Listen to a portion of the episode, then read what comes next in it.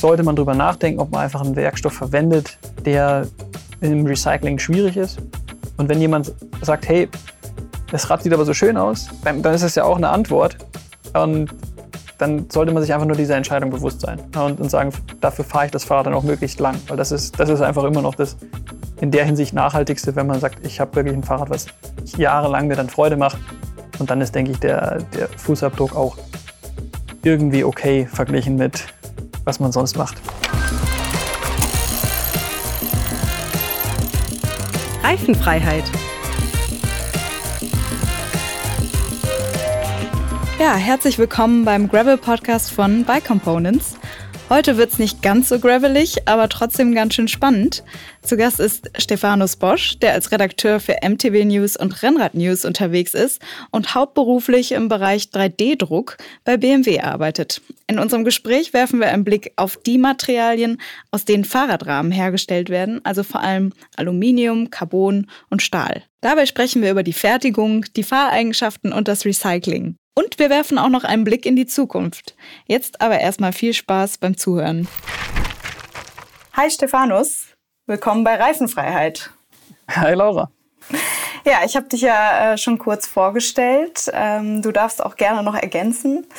Ähm, mich würde vor allem auch noch interessieren, äh, ja, wie du zum Graveln gekommen bist. Okay, ja, dann fangen wir an. Wie gesagt, ich habe äh, so eine gewisse Doppelrolle. Ähm, ich fahre schon ziemlich lange Fahrrad, auch äh, verschiedenste Fahrradgattungen. Früher wirklich auch mal äh, ein Dual-Slalom-Rennen gefahren, was es ja heute irgendwie gar nicht mehr gibt. Ähm, Downhill gefahren, als es, also als ich selbst, als ich noch ein Hardtail hatte. Ähm, und dann ja, muss ich sagen, über die, über die Jahre hinweg immer mehr ähm, längere Strecken, also sowohl mit, mit Mountainbike, aber dann mit tatsächlich mit Aufkommen der Gravel-Bikes, äh, eben auch mit dem Gravel-Bike gemerkt, dass das einfach nochmal den Radius erweitert und man äh, auch einfach geniale Abenteuer wirklich von der Haustür äh, erleben kann. Also ich habe lange in München gelebt und mit, dem Mountainbike von München aus direkt los ist eigentlich gar nicht so toll. Das heißt, man sitzt dann doch häufig im Auto und das Gravelbike ändert es ein Stück weit und habe dann da wirklich auch so die, die Vorzüge ähm, kennen und genießen gelernt, war immer schon auch irgendwie campingaffin. Das heißt, das passt ja dann auch wieder mit mit Bikepacking zusammen oder ich äh, kombiniere es auch gern. Ich mache viel Skitouren und da, bin dann zu, zur Skitour mit, mit dem Gravelbike gefahren. Das heißt, es ist für mich wirklich so diese extra Reichweite gegenüber dem Mountainbike und, und gleichzeitig aber trotzdem noch ähm, abseits der, der, der befestigten Straßen. Und ich meine, ich fahre auch äh, Rennrad, also ich fahre einfach gern Fahrrad. Das kann man, glaube ich, so zusammenfassen. ähm, aber genau, das, das Gravelbike hat auch so seinen, seinen Sweet Spot. Und wie gesagt, ich mache nicht nur ähm, seit ja, inzwischen fast 15 Jahren Tests für, für Mountainbike News und eben inzwischen auch Rennrad News, ähm, sondern ich mache auch, äh, habe dann parallel Maschinenbau studiert äh, in, in München und das hat sich eigentlich super ergänzt. Also ich habe auch schon zu, zu Schulzeiten angefangen, mir selber Kettenführungen zu bauen oder so. Sprich, dieses Fahrrad als, als technisches Objekt hat mich einfach auch immer schon, schon interessiert. Und ich bin dann tatsächlich nach dem Studium äh, hauptberuflich in der Automobilindustrie gelandet und habe aber das Fahrrad testen und auch die, diese ähm, Begeisterung fürs Fahrrad nie, nie aufgegeben. Und was, glaube ich, heute für den Podcast ganz ähm, relevant ist, ist, dass wir eben mit Mountainbike News auch äh, zweimal zusammen mit unseren Lesern Fahrräder entwickelt haben, sprich Fahrradrahmen entwickelt haben. Und allein dadurch habe ich einen ganz guten Einblick. Und ich denke, ich kenne mich einfach mit Produktionstechnik einigermaßen gut aus und deswegen freue ich mich aufs Gespräch heute. Ja, bevor wir dann quasi zu diesem äh, Part kommen, der dann vor allem, ja, ich würde sagen, ja, viele Infos mitbringt, äh, kannst du uns vielleicht noch eine Story aus deinem Radleben erzählen?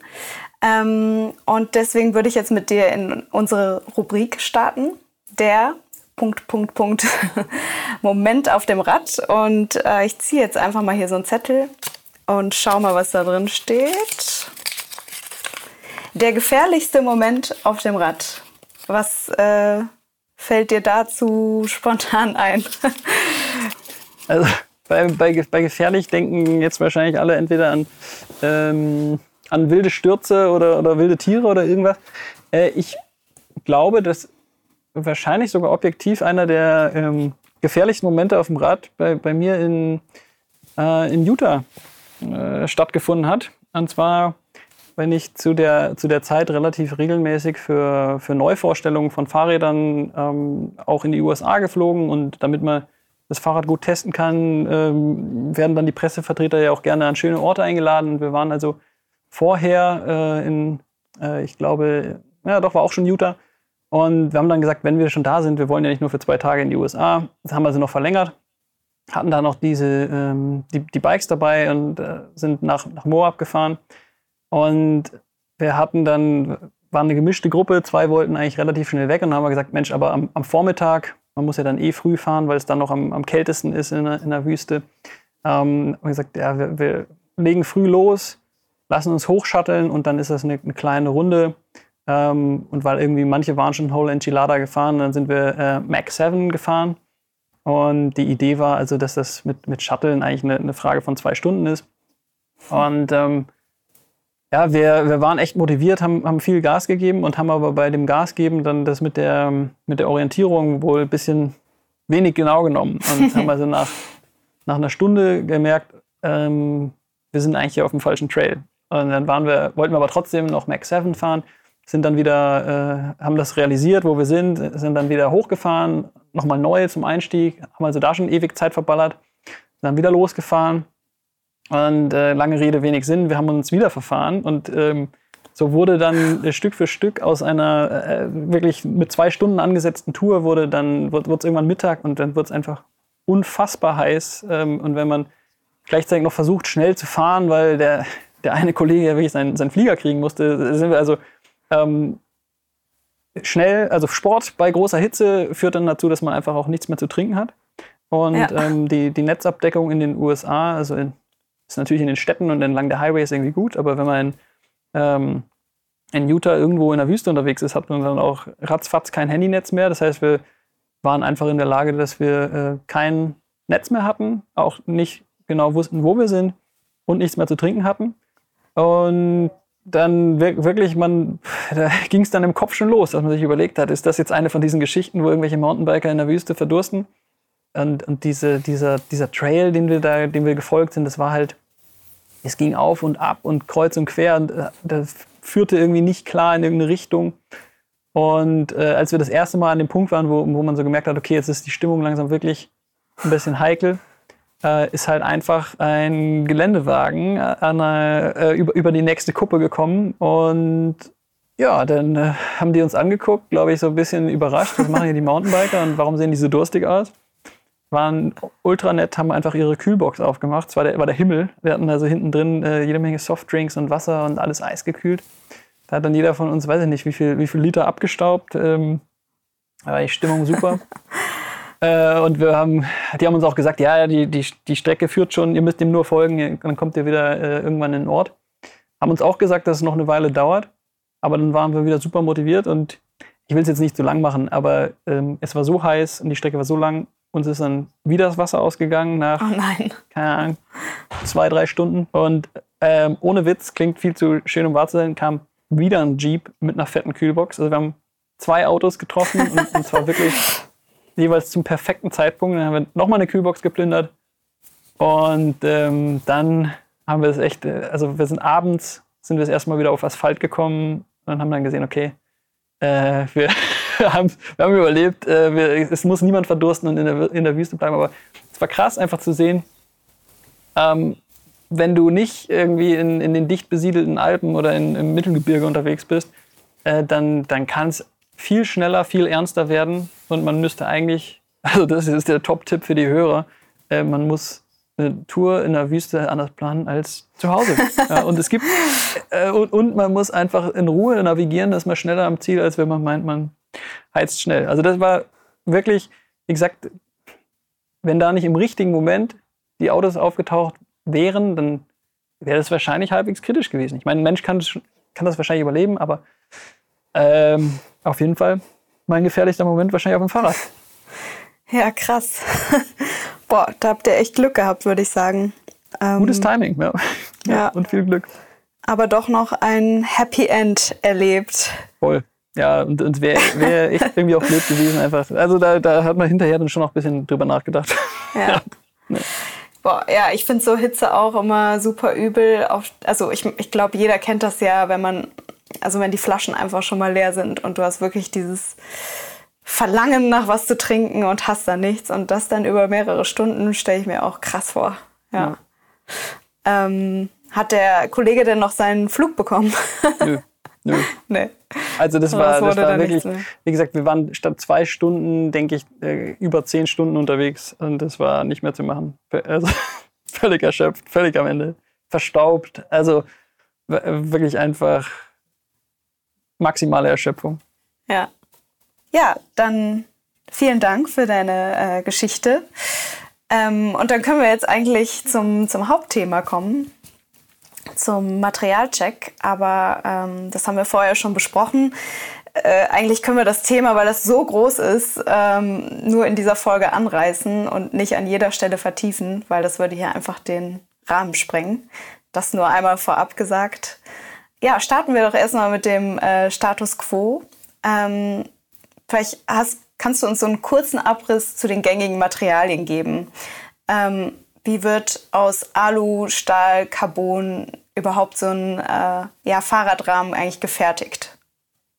Ja, also wie, wie, du schon sagst, ist das gar keine so ganz triviale Frage, weil ich meine, diese Materialien sind unterschiedlich und ähm, das ist ein total langer Weg irgendwie von einer, ähm, von einer Mine, in der quasi der Rohstoff abgebaut wird, äh, über, über verschiedene Zwischenschritte, ähm, bis dann am Ende jemand ein Fahrrad in, in der Hand hat. Sind, also da kommen tatsächlich auch verschiedene Herstellungsverfahren zum, zum Einsatz.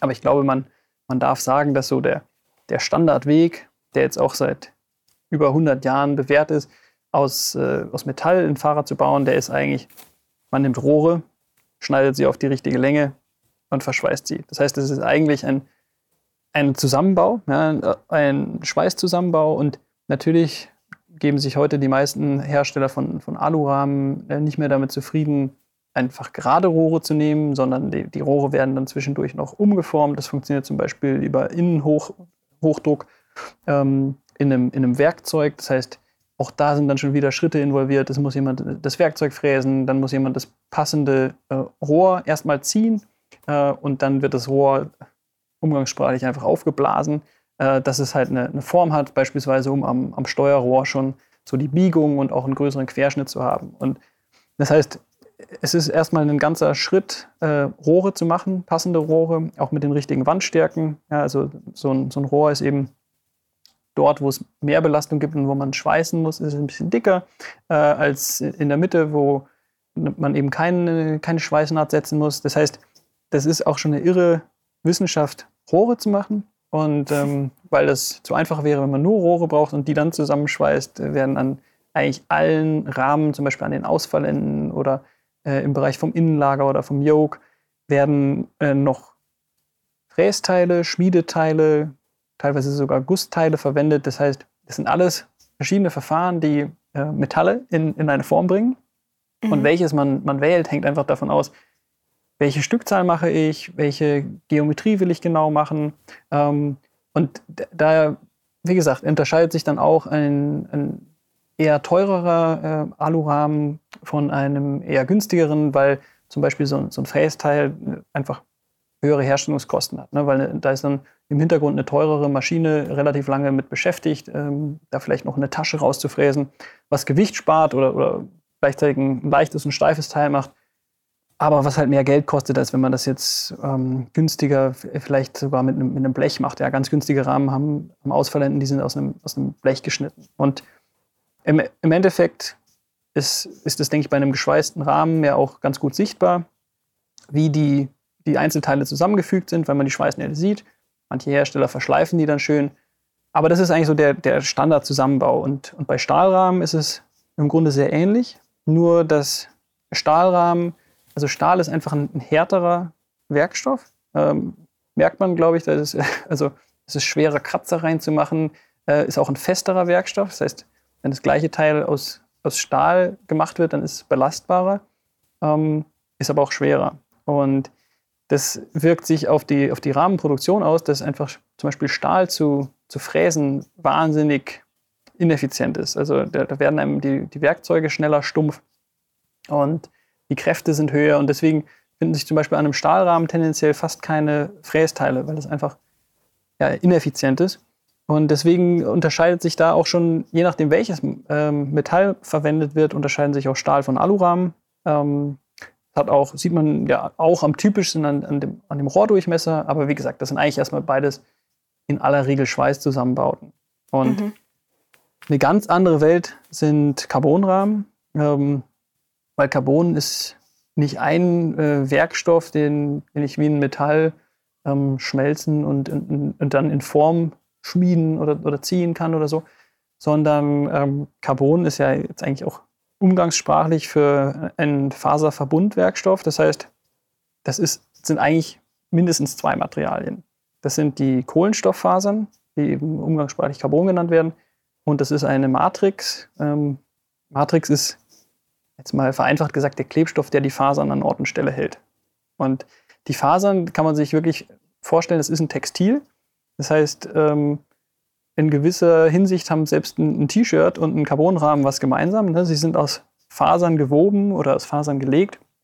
Und Carbon ist also wirklich, kommt auf, auf Rollen ein, ein Textil, den ich in Form bringen kann.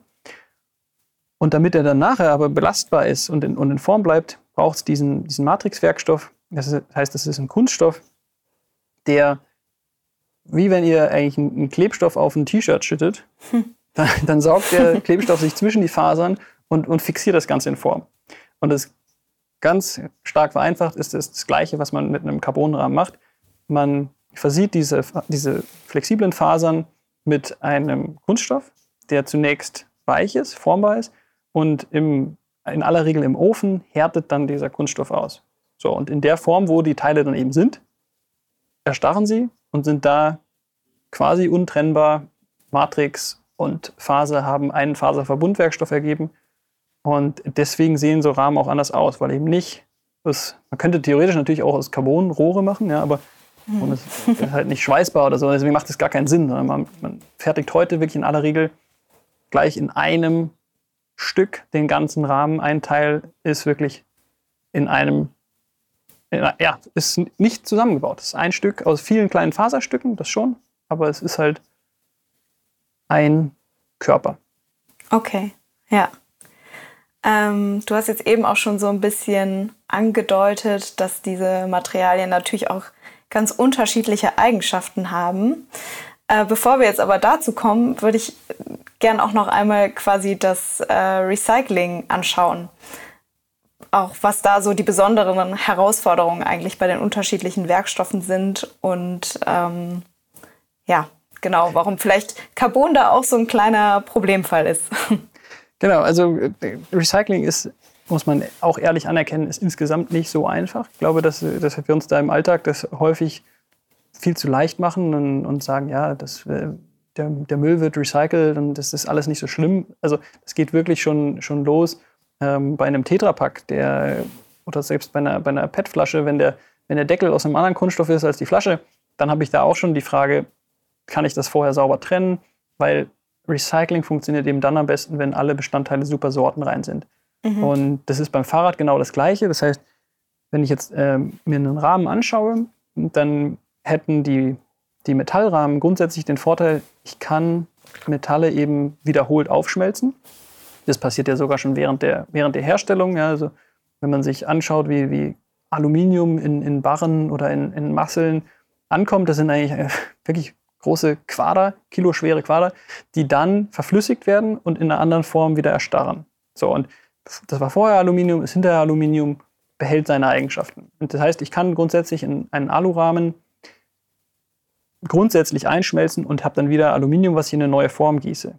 Die Schwierigkeit dabei ist, dass die Rohre und also wenn ich jetzt einen Rahmen habe, der aus gezogenen Rohren und aus gefrästen Teilen besteht, dann sind diese unterschiedlichen Legierungen, die man da verwendet, auch schon wieder unterschiedlich und ich kann nicht sagen, ich habe dann hinterher noch genau das qualitativ gleich hochwertige Aluminium. Das heißt, da findet in gewisser Weise ein Downcycling statt. Das Gute ist, weil Aluminium ein, ein wertvoller Werkstoff ist und Stahl grundsätzlich auch, wird das tatsächlich recycelt und man, ich sag mal, man verliert nur ein bisschen von den Eigenschaften. Aber es wird zumindest irgendwo weiter genutzt. Ja, vielleicht nicht mehr als High-End ähm, Alurahmen mit Hydroforming-Rohren, aber es wird zumindest noch genutzt. Beim Carbon ist das Problem genau das, was ich gesagt habe, dass ich eigentlich äh, die Fasern und die Matrix untrennbar verbinde. Ja, die, die, die Matrix, das ist genau das Ziel, dass jede Faser, eine Faser ist wenige Mikrometer dick, aber jede Faser muss von, der, von dem Kunststoff bedeckt sein. Und ich kriege das nur sehr, sehr schwer auseinander. Und es gibt schon den Ansatz, den, den Rahmen ähm, in, einem, in einem Pyrolyseofen, also das heißt wirklich unter, unter höchsten Temperaturen, ähm, den Kunststoff rund um die Fasern zu verbrennen. Ja, also Kohlenstofffasern verbrennen eben nicht. Das heißt, nach so einem Ofen wird dann aus dem Rahmen quasi eigentlich ein, ja, sieht, sieht, einigermaßen lustig aus, weil das wie so ein Haufen ähm, Fäden und, und, und, Stoff ist. Ähm, und dann kann ich eben ne, aus, aus, dem, aus dem Gas kann ich zwar theoretisch äh, meinen mein Matrix-Werkstoff wieder recyceln, aber allein schon, wenn man sich diesen Faserhaufen anschaut, dann sind die Fasern eben deutlich rauer, die Fasern sind kürzer. Ja. Ähm, in den Rahmen gehen endlos Fasern rein, Kilometer lang, äh, und raus kriege ich dann irgendwie Schnipsel von Zentimetern und ich kann die unmöglich wieder fügen. Und weil Kohlenstoff eben nicht aufgeschmolzen und dann wieder äh, zu einer neuen äh, Kohlenstofffaser gemacht werden kann, muss man eigentlich sagen, dass es Stand heute technisch fast unmöglich ist und in der Praxis einfach nicht gemacht wird, dass wirklich ähm, Kohlenstofffaser Recycling stattfindet. Das heißt, wenn man sich mhm. heute einen Carbonrahmen kauft, dann, dann, muss einem klar sein, der, der sieht wahrscheinlich cool aus, der, der fährt wahrscheinlich cool, aber am Ende seines Lebens ist es eigentlich nicht möglich, die Materialien auch nur ansatzweise in der Qualität wiederzuverwerten. Das heißt, meistens wird das dann nur noch geschreddert und dann werden vielleicht die Fasern noch als, als Kurzfaserverstärkung verwendet. Aber das ist schon viel, viel schlechter von der Qualität, als was ursprünglich mal drin war. Das heißt, da ist einfach ein echtes Recycling nicht möglich. Man arbeitet dran, aber es ist einfach chemisch eine Schwierigkeit. Ja, und mhm. hat, die, hat die Luftfahrtbranche oder die Automobilindustrie haben das natürlich genauso. Mhm. Ähm, aber das ist ein Thema, wo man, finde ich, zumindest drüber nachdenken sollte. Ja. Ja, es klingt auf jeden Fall extrem aufwendig. Äh, wenn man das im Hinterkopf hat, ja, könnte das dann doch nochmal die Entscheidung irgendwie beeinflussen. Dennoch hat ja auch äh, alles irgendwie so seine Daseinsberechtigung. Sonst wäre es wahrscheinlich, äh, ja, gar nicht so da und so viele würden es kaufen. Logisch. Ähm, was macht denn Carbon jetzt zum Beispiel so besonders im Gegensatz zu Aluminium? Als Ingenieur muss ich sagen, ähm, Faserverbundwerkstoffe sind schon gigantisch ähm, der, und werden übrigens, meine, wir finden in der Natur grundsätzlich auch solche Werkstoffe. Zum Beispiel Holz hat eben auch diese, diese Fasern, die, die zusammengehalten werden. Also es ist jetzt gar nicht oder ich sag mal so, die Natur baut ja häufig auch sehr effizient. Ja? Man, kann, man kann da echt schöne Sachen mitmachen. Und Carbon kann, ich glaube, das ist bewiesen, äh, kann die leichtesten und gleichzeitig trotzdem steifen Rahmen bauen, die es gibt. Es liegt mhm. einfach an diesen genialen Materialeigenschaften, die, die sind schwieriger auszulegen gleichzeitig. Ja, so, so eine, je nachdem, in welche Richtung ich diesen Werkstoff belaste, ist er eben unterschiedlich belastbar. Das kann man sich auch beim, beim Holz wieder vorstellen. In der einen Richtung äh, ist es leichter zu zerbrechen als in der anderen. Das macht es ein bisschen schwieriger vom, vom Design.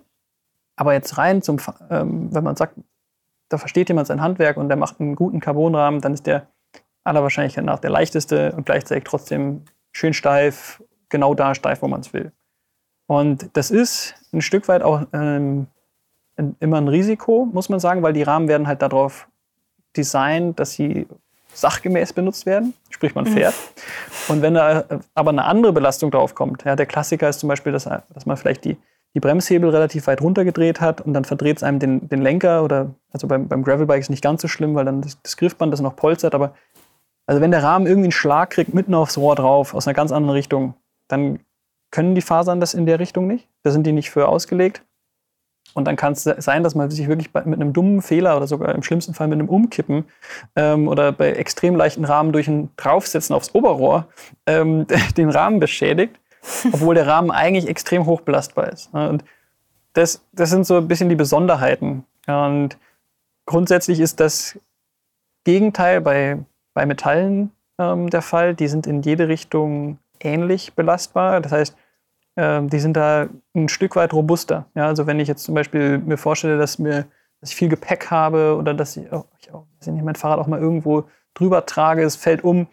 Ein, für solche Belastungen, wo einfach dann von außen auf ein, auf ein Rohr drauf gedrückt wird, ist tendenziell das Metallrohr robuster. Ähm, aber auch da muss man sagen, wenn das extrem dünnwandig ist, dann ist das natürlich irgendwann auch wie eine Cola-Dose. Also da darf man, hält natürlich auch nicht alles aus. Ja. Aber das, da sind die Werkstoffe einfach unterschiedlich und ich glaube, dass diese, diese Funktion nur einer der, der Gründe ist, weshalb Carbonrahmen so beliebt sind. Und ich denke, ein ganz, ganz wichtiger anderer Punkt ist auch die Ästhetik. Dass ein, ein Carbonrahmen eben aussieht wie aus einem Guss. Das ist falsche, also ist nicht gegossen, aber wie, wirklich. Sieht so ähm, aus. Sieht so aus, äh, klare Linien irgendwie vom Steuerrohr, auch, auch diese Freiformflächen. Und da tut man sich eben schwer, Metall in diese Form zu bringen. Und Kohlenstofffasern, da, da drapiere ich, vielleicht ein bisschen aufwendiger, aber es geht. Das heißt, ich glaube schon, dass einfach Design mit einer der Hauptgründe ist für Carbonrahmen und ihre, und ihre Beliebtheit. Weil das, ganz ehrlich, das Gewicht ist ja vielen inzwischen auch gar nicht mehr so wichtig. Ja. Also wenn ich jetzt äh, als Profi oder nicht gerade als Profi bei der UCI irgendwelche Gravel-Rennen fahre und vielleicht eher Bikepacking machen möchte, ähm, würde ich mit einem Aluminiumrahmen eigentlich genauso gut auskommen und das voll, Material voll. würde sich also wahrscheinlich also gleichermaßen eignen. Ja. Genau, also wenn sogar wahrscheinlich mit einem Stahlrahmen genauso gut oder noch besser, weil jetzt ist ja dann die nächste Frage, ist denn steif äh, immer gut.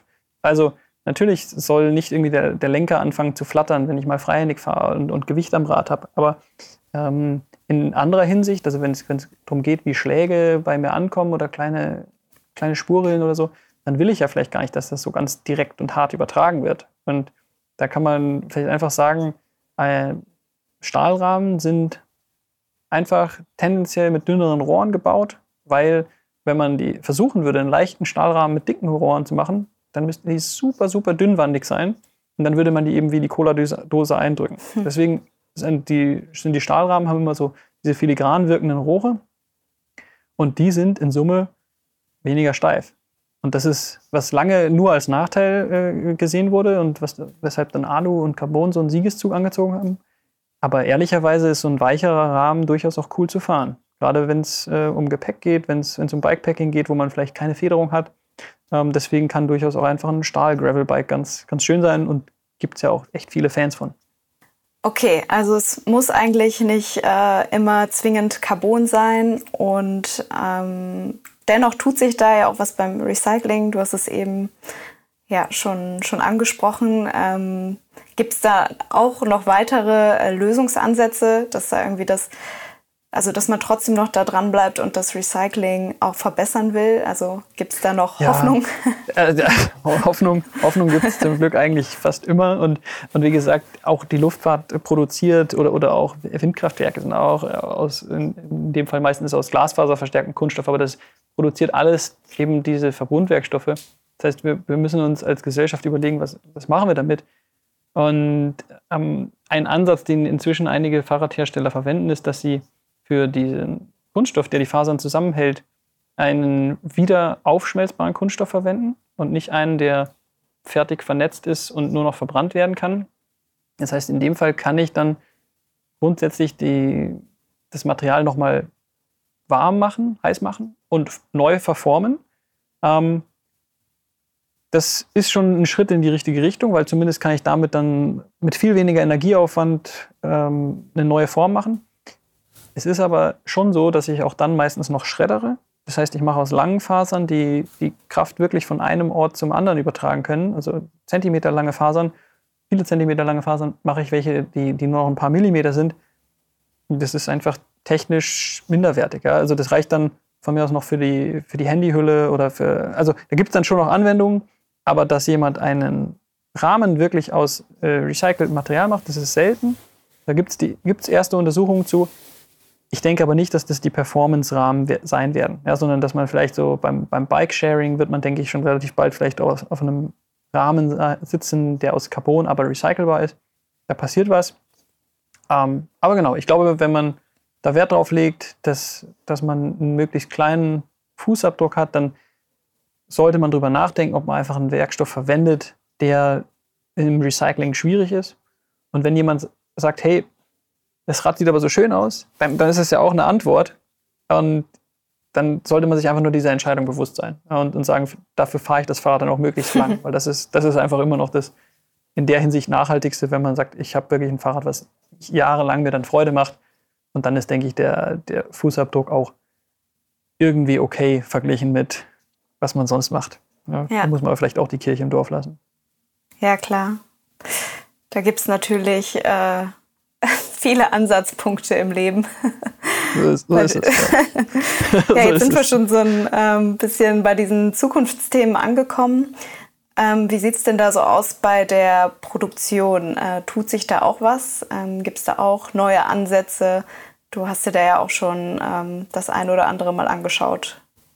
Genau, also das, das finde ich eigentlich das Spannende, obwohl Fahrräder jetzt schon relativ ähm, alt und, und bewährt sind und man meinen könnte, es ist jetzt fertig, ähm, tut sich da immer was. Und äh, ein, ein Ansatz, den ich jetzt auch mit meinem 3D-Druck-Hintergrund natürlich zum Beispiel spannend finde, ist, dass Rahmen tatsächlich 3, teilweise oder sogar ganz 3D gedruckt werden. Ähm, da ist eben ein Ansatz, dass man aus Metall eigentlich wieder Muffen fertigt und dazwischen Rohre einschweißt oder einklebt, Carbonrohre.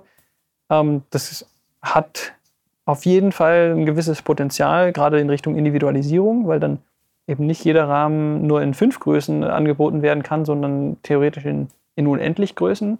Also das ist was, was, was auf jeden Fall spannend ist. Und das andere ist, dass eben man über Automatisierung nachdenkt, gerade auch, also was ich eben angesprochen hatte, dass wirklich Rahmen im faserverstärkten Spritzguss gemacht werden.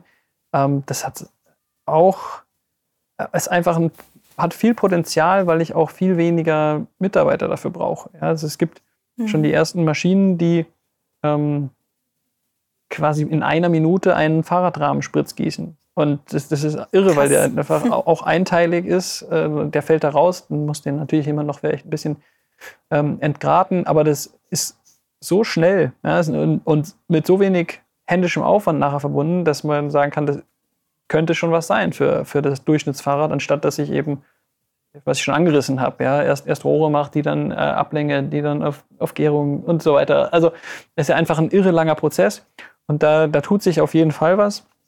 Und ich denke, es kommt dann einfach stark darauf an. Die, die besten Fahrräder werden wahrscheinlich schon noch eine, eine ganze Zeit von, von Hand gemacht werden, weil ich da eben gezielt dann das gerade Carbon, das Material genau dahin bringen kann, wo ich, wo ich will. Aber lassen wir uns mal ab äh, äh, überraschen, weil es gibt, gab auch schon Rahmen, die, die wurden aus Carbon geflochten, ähm, wo also die Faser wirklich wie, ja, wieder wie Textil in, in Form geflochten wird ähm, und man auch da dann weniger Schritte hat von der Faser zum Rahmen. Also das ist noch lange nicht fertig und da werden wir, glaube ich, noch das eine oder andere sehen. Mhm. Ja, spannend. Ähm, was jetzt auch immer mal wieder äh, in unserem Gespräch so rausgekommen ist, dass die Ökobilanz ja irgendwo auch eine Rolle spielt. Ähm, bei allen Schritten, die, die es eigentlich so in der Fahrradproduktion auch, oder auch im Recycling gibt. Dabei geht es aber ja auch eigentlich so um, um den Produktionsstandort. Ja, wie ist da so deine Perspektive drauf? Also ich, ich glaube spätestens seit ähm, der Corona-Pandemie und dann noch Suezkanal, also durch diverse ähm, Einflüsse auf die, auf die globale Logistik, äh, haben wir in den letzten Jahren auch nochmal gelernt, dass es gar nicht so selbstverständlich ist, dass es äh, easy und, und just-in-time ähm, Waren von jedem Ort der Welt an jeden anderen Ort äh, verschifft werden können. Und das ist, glaube ich, noch eine zusätzliche Motivation zu der Frage, wie ähm, welchen Fußabdruck äh, mhm. verursacht das denn? Und da gibt es ja inzwischen wirklich mehr und mehr Aktivitäten, dass man vielleicht auch versucht, die Produktion von Fahrradrahmen oder Fahrradteilen äh, wieder in Europa oder natürlich auch in, in den USA stattfinden zu lassen. Ähm, das ist noch, denke ich, nicht der, der Mainstream, ja, die, also stückzahlmäßig sind das kleine Aktivitäten. Aber na, natürlich, wenn, wenn was, also was ist überhaupt der Grund dafür, dass so viel in Asien gefertigt wird, sind ja ganz viel auch Lohnkosten, neben, muss man auch sagen, Know-how an manchen Stellen, aber mhm. viel Lohnkosten. Und wenn man es jetzt schafft, durch, durch höhere Automatisierung ähm, die Lohnkosten ein Stück weit zu umgehen, dann denke ich, wird es auch immer realistischer, wieder in Europa zu fertigen. Ich sehe da Aktivitäten, also ähm, zum Beispiel in, in Portugal gibt es quasi ein großes Verbundprojekt für, für die Produktion von Carbonrahmen, ähm, wo jetzt einfach namhafte Hersteller auch schon ja, auch damit werben. Es ist, es ist made in, in Europe. Und ich denke, wenn, wenn am Ende das Produkt auch wirklich von der, von der Qualität her überzeugt äh, und wenn man wirklich sagen kann, hey, in, in Portugal werden die lebenswerteren Löhne gezahlt, dann, dann ist das natürlich was, was zu begrüßen ist. Ähm, ich glaube, man sollte aber jetzt da nicht zu religiös sein, weil wenn, wenn man ehrlich ist, ist es ja dann häufig so, dass nicht alle Schritte ähm, wirklich in Europa gemacht werden können. Es ist einfach, ist einfach unrealistisch. Also ähm, wenn, wenn man sich jetzt anschaut, zum Beispiel, wenn jemand in, ähm, in Deutschland Rahmen baut, dann denkt man sich erstmal cool, das sind kurze Wege, weil der, der baut das hier und ich, und ich kaufe das hier. Und mhm. wenn man dann nachfragt, wo aber die Rohre herkommen, dann ist es zum Beispiel sehr unwahrscheinlich, dass die Rohre in Deutschland gezogen worden sind. Oder selbst wenn sie da gezogen worden sind, ja, wo kam das Aluminium her? Also je nachdem, wie, wie lang man in dieser, in dieser Kette nach hinten schaut, landet man eigentlich immer an dem Punkt, dass es ein, ein globalisiertes Produkt ist. Und wenn man wirklich versuchen würde, von, ähm, vom Ursprung des Materials bis zum Endprodukt äh, in, in, Europa ein Fahrrad zu bauen, dann würde man schnell merken, oh, da muss ich mich wirklich, wirklich anstrengen. Also ich sage nicht, dass es nicht möglich ist, aber es ist wirklich nicht leicht. Und ich, ich denke, wenn irgendwo zwischendrin so ein, ein Transportweg stattfindet, solange der in einem, in einem effizient gepackten Container stattfindet, ist auch das jetzt nicht der Genickbruch. Ne? Ich, ich, glaube, da muss man ein Stück weit ehrlich sein und sagen, ja, was, was ist jetzt wirklich das Schlimmste? Aber ich, ich persönlich finde es erstmal begrüßenswert, dass es da Aktivitäten gibt, ähm, weil es natürlich auch Arbeitsplätze sind und weil es, glaube ich, auch andere Vorteile haben kann, dass zum Beispiel in der, in der Entwicklung schneller äh, Optimierungen gemacht werden können und dann kriegt der Kunde auch ein besseres Produkt. Ja, dann profitiert er noch auf einem anderen Weg, weil vielleicht der Hersteller drei Schleifen drehen konnte und nicht nur eine, aus Zeitgründen, weil ja. sonst äh, das immer so lange gedauert hat, bis halt der, der Rahmen zum Testen aus, äh, aus Taiwan da war. Ja, stimmt. Definitiv äh, würde alles etwas äh, schneller manchmal gehen. Wobei wir dann natürlich auch ähm, mittlerweile ziemlich ver verwöhnt sind, was so Schnelligkeit von Lieferungen angeht. Wir erleben das ja auch äh, häufig, dass ähm, doch da auch diese Erwartungshaltung einfach gewachsen ist, dass etwas einfach schnell da ist, Pakete schnell geliefert werden. Das hat sich Klar. auch einfach stark verändert, ja. Ja, ja, und das war in, äh, in der Pandemie auch wirklich dann was Ungewohntes, wenn man eben monatelang oder über ein Jahr auf ein Fahrrad warten sollte. Das hat man ja vorher nie gekannt. Ne? Das ist genau ja. die Erwartung, es muss schnell da sein. Und ähm, das ist auf jeden Fall da, da wären kürzere Transportwege natürlich eine super Lösung. Ja. Ähm, ja, im Vorgespräch hatte ich dich auch mal darauf angesprochen, ähm, ja, wie eigentlich so Auto- und Fahrradindustrie zusammenhängen, ob es da überhaupt äh, Überschneidungen gibt, weil du ja auch bei BMW arbeitest. Äh, das Witzige ist, äh, Anfang Juli habe ich dann gesehen, dass ähm, BMW tatsächlich da auch eine Kooperation mit 3T gestartet hat und auch ein Gravelbike unter anderem rausgebracht hat. Ähm, ja, ich habe mich einfach gefragt, wird es äh, irgendwie da mehr Synergien geben? Ähm, also kannst du jetzt wahrscheinlich schlecht vorhersagen, aber vielleicht hast du so eine Idee oder ja, wa was denkst du? Also Wie wird ich, sich das entwickeln? Ich glaube, so, so Fahrräder, die, die von der Automobilindustrie ja, äh, entwickelt, äh, ich sage jetzt ungern entwickelt wurden. Es, es, gab tatsächlich schon welche. Also BMW hat ja tatsächlich auch schon mal ein Mountainbike mit so einer Telelever-Federgabel gehabt, was man dann wirklich, wo man wirklich sagen konnte, das macht BMW Motorrad beim Motorrad. Und jetzt übertragen sie das aufs, aufs Fahrrad. Ähm, also was ist ja bei dem, bei dem 3T eigentlich nicht der Fall, dass da eben Lösungen übertragen werden. Und ich glaube, was, was man aber schon allgemein sagen kann, ist, dass die, die Fahrradbranche wächst und die Fahrradbranche äh, verändert sich auch durch, durch, durch immer mehr E-Bikes, durch äh, immer mehr Lastenräder. Und ich glaube schon, dass da an, an einigen Stellen ähm, im Hintergrund natürlich die gleichen äh, Optimierungs-, also Produktionsoptimierungsschritte gegangen werden äh, wie in der Automobilindustrie. Und die Motivation ist, denke ich, eigentlich die, die gleiche. Es, es gibt, der, der, Kunde erwartet immer mehr Features, ähm, gerade auch an elektrifizierten Fahrrädern.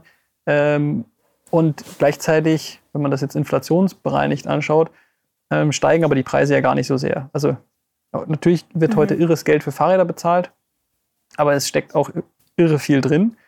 Und das führt dazu, dass natürlich die Kosten in der, in der Entwicklung und in der Produktion wahnsinnig wichtig sind. Und da wird man, denke ich, auf die gleichen Mechanismen zurückgreifen, sprich das automatisieren, was man, was man automatisieren kann, äh, immer reifer entwickeln, schon, schon viel durch Simulationen äh, absichern, optimieren, auch in einer, in einer Transportkette, einfach damit man dem, dem Kunden wirklich das Produkt liefern kann, was er, was er erwartet. Also ich glaube, das, das kann man auf jeden Fall sagen. Ansonsten kann ich zu, zu Kooperationen äh, oder, oder, oder, oder Fahrradaktivitäten bei BMW nichts sagen. Du hast ja da auch deinen eigenen Bereich. Ja, genau. ähm, ja, aber trotzdem super spannend, sehr, sehr interessant. Danke, dass du uns äh, so einen Einblick auch mal in die Materialwelt gegeben hast. Vielleicht noch so als abschließende Frage an dich. Äh, steht bei dir noch mal ein Gravel-Abenteuer an in nächster Zeit? Ist da irgendwas geplant? Also ich äh, erwarte tatsächlich bald ein Kind. Das wird äh, auch ein Abenteuer in, in ja. sich, aber das, das, ist jetzt schon so, eine, so, der Grund, weshalb ich dann äh, gerade für die, für die kommenden Monate wahrscheinlich äh, weniger selber draußen sein werde. Ich habe letzten Sonntag so ein bisschen eine, eine Abschluss-Gravel-Tour gemacht mit einem noch heute unveröffentlichten Gravelbike, was sehr schön war. Sind wir eine, eine große Runde gefahren von, von morgens bis abends. Und ja, ich glaube, spätestens dann im, im Winter werde ich, äh, das hat sich echt so ein bisschen eingebürgert, auch wieder ähm, eine, eine Gravel-Tour von der Haustür mit, mit Ski zum Berg zu fahren, dann auf Skitour zu gehen und zurück. Das äh, habe ich mir auf jeden Fall auch für nächsten Winter schon wieder vorgenommen. Das, das muss sein, das macht einfach echt, echt Spaß. Ja.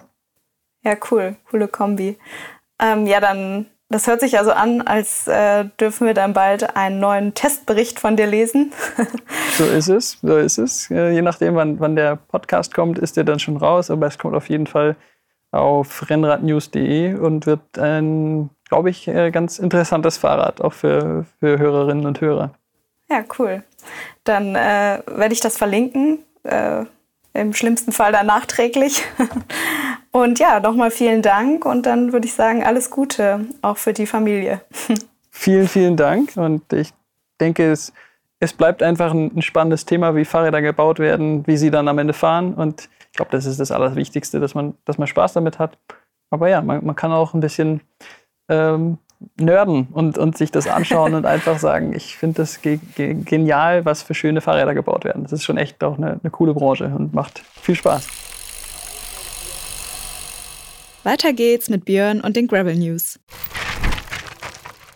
Mein Tipp der heutigen Folge ist der neue Level 9 Aero Carbon Lenker, der ähm, jetzt mit neuem Design daherkommt. Ähm, generell gab es jetzt für die Marke Level 9, die wir exklusiv vertreiben, ein, so ein kleines Rebranding. Die, die neuen Produkte sind jetzt mit einem neuen Logo versehen und äh, in dem Zuge ist auch der neue Aero Carbon Lenker für, fürs Rennrad für Gravelbikes rausgekommen. Eigentlich wurde der, dieser Lenker ähm, designt für, für Rennräder und nimmt hier auch die modernen ähm, Trends mit auf, äh, ist halt deutlich schmaler. Ähm, er ist äh, mit einem leichten Flair von 6 Grad versehen, aber gerade wenn du äh, ja, dein Gravel Racebike irgendwie über schnelle Gravel Passagen peitschen möchtest, äh, ist das für mich der Lenker, den ich mir jetzt an mein Rad schrauben würde. Du kannst die Züge intern verlegen. Ähm, er hat einen sehr angenehmen ergonomischen Drop, äh, oben eine flächige Auflage ähm, und macht das für mich gerade in der Kombination dann mit dem dafür sehr passenden Preis zu einem super Paket und deshalb empfehle ich dir das auch für dein Race Gravel Bike bzw. für dein Rennrad, wenn du dich eher auf der Straße bewegst.